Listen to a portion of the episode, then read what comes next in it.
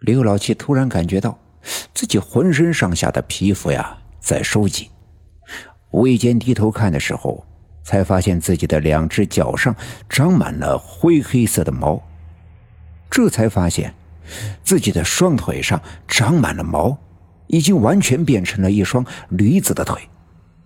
紧接着，他不由自主地弯下腰，将木根抵在自己的小腹上，身体向前倾，双脚向后蹬，用力的推动着石磨盘，石磨便轰隆隆的转动了起来。与此同时，屋子里突然出现了一群面色低沉、一言不发的野鬼。这与刘老七那晚在自己家看到的那些成群结队的鬼魂一样。但此刻的刘老七啊，却不再害怕。严格的来说，此刻的刘老七已经渐渐的意识模糊，渐渐的失去思考的能力。他像是一部上了发条的机器一般，一圈圈的推动石磨。那些鬼魂也面无表情，一个接着一个的爬上石磨，被磨盘上的那个黑色的空洞一下子就吸了进去。这些鬼魂排着队被石磨碾压，石磨发出轰隆隆的声响，夹杂着骨骼碎裂的声音。那些被石磨碾压的野鬼，最终都变成了黑色的液体，滴入地面，渗入泥土。这便是刘老七所经历的一切。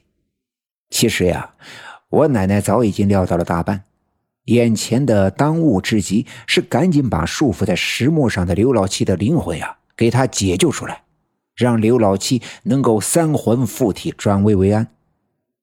于是，当我奶奶在菜刀上写下刘老七的生辰八字，一刀砍在了门框上，锁住刘老七身体里残存的灵魂，而后带着我和我爸爸走出了刘老七家。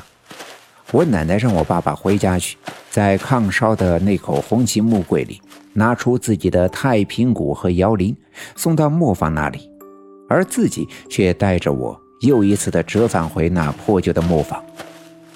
到了磨坊，我和我奶奶像上次那样放慢了脚步，屏住呼吸，悄悄地来到那窗子旁边，探头向屋子里张望。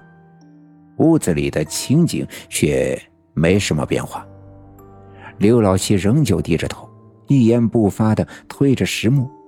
屋子里的那些鬼魂仍旧一个接着一个地爬上石磨，最终被压榨成黑色的液体。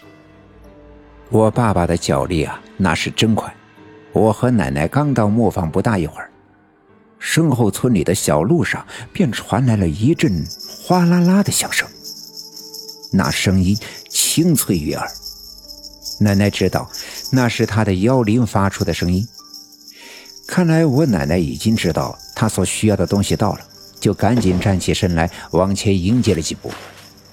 没错，这声音的确是奶奶那串妖灵所发出来的声音。我爸爸一手提着太平鼓，一手拎着妖铃和鼓鞭，飞快地向磨坊跑了过去。我奶奶接过妖铃，绑在腰上。把头发整理整理，又抄起太平鼓和鼓鞭，大步的向磨坊的门口走去。到了近前，我奶奶站稳脚跟，将太平鼓高高的举起，挥动手里的鼓鞭，咚的敲了一下，嘴里吟唱道：“日落西山黑了天，家家户户把门关。”喜鹊老蛙奔大树，家巧小燕奔房檐。行路的君子住旅店，当兵的住进了营盘。十家上了九家的锁，只有一家门没关。要问为啥门没关？敲锣打鼓请神仙。左手敲起了文王鼓，右手拿起了武王鞭。文王鼓六木圈儿，奔得滑啊，跑得远。上面拴上八铜钱，四个朝北，四个朝南，四个朝北安天下，四个朝南定江山。文王谷，鼓声远，声声传到终南山。终南山那赛桃园，里面住着老神仙。老神仙心慈善，弟子有难看在眼，趁着夜色来相见，来到世间救苦难呐。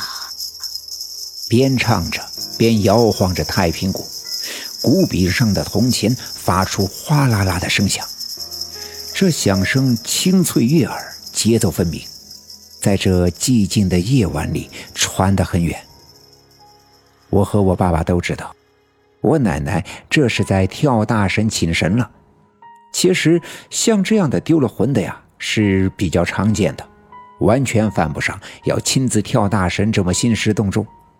而这次事情却完全不同，我奶奶是想借机请来老仙儿，一来呀。是将刘老七的魂魄从那一大群凶恶的鬼魂中带出来，二来是想请老仙儿来，希望他能够指引我和我奶奶一条明路。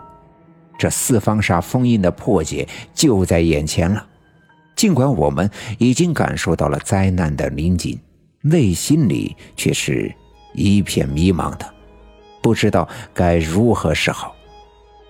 我奶奶站在磨坊的门口。叮叮咚咚地敲着太平鼓，嘴里吟唱着请神的口诀。按照以往的经验，我奶奶就这样敲上一阵子，就会有老仙儿前来。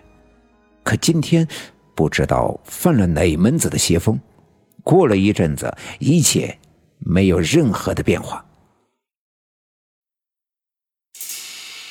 本集已经播讲完毕，感谢您的收听。欲知后事如何，且听下回分解。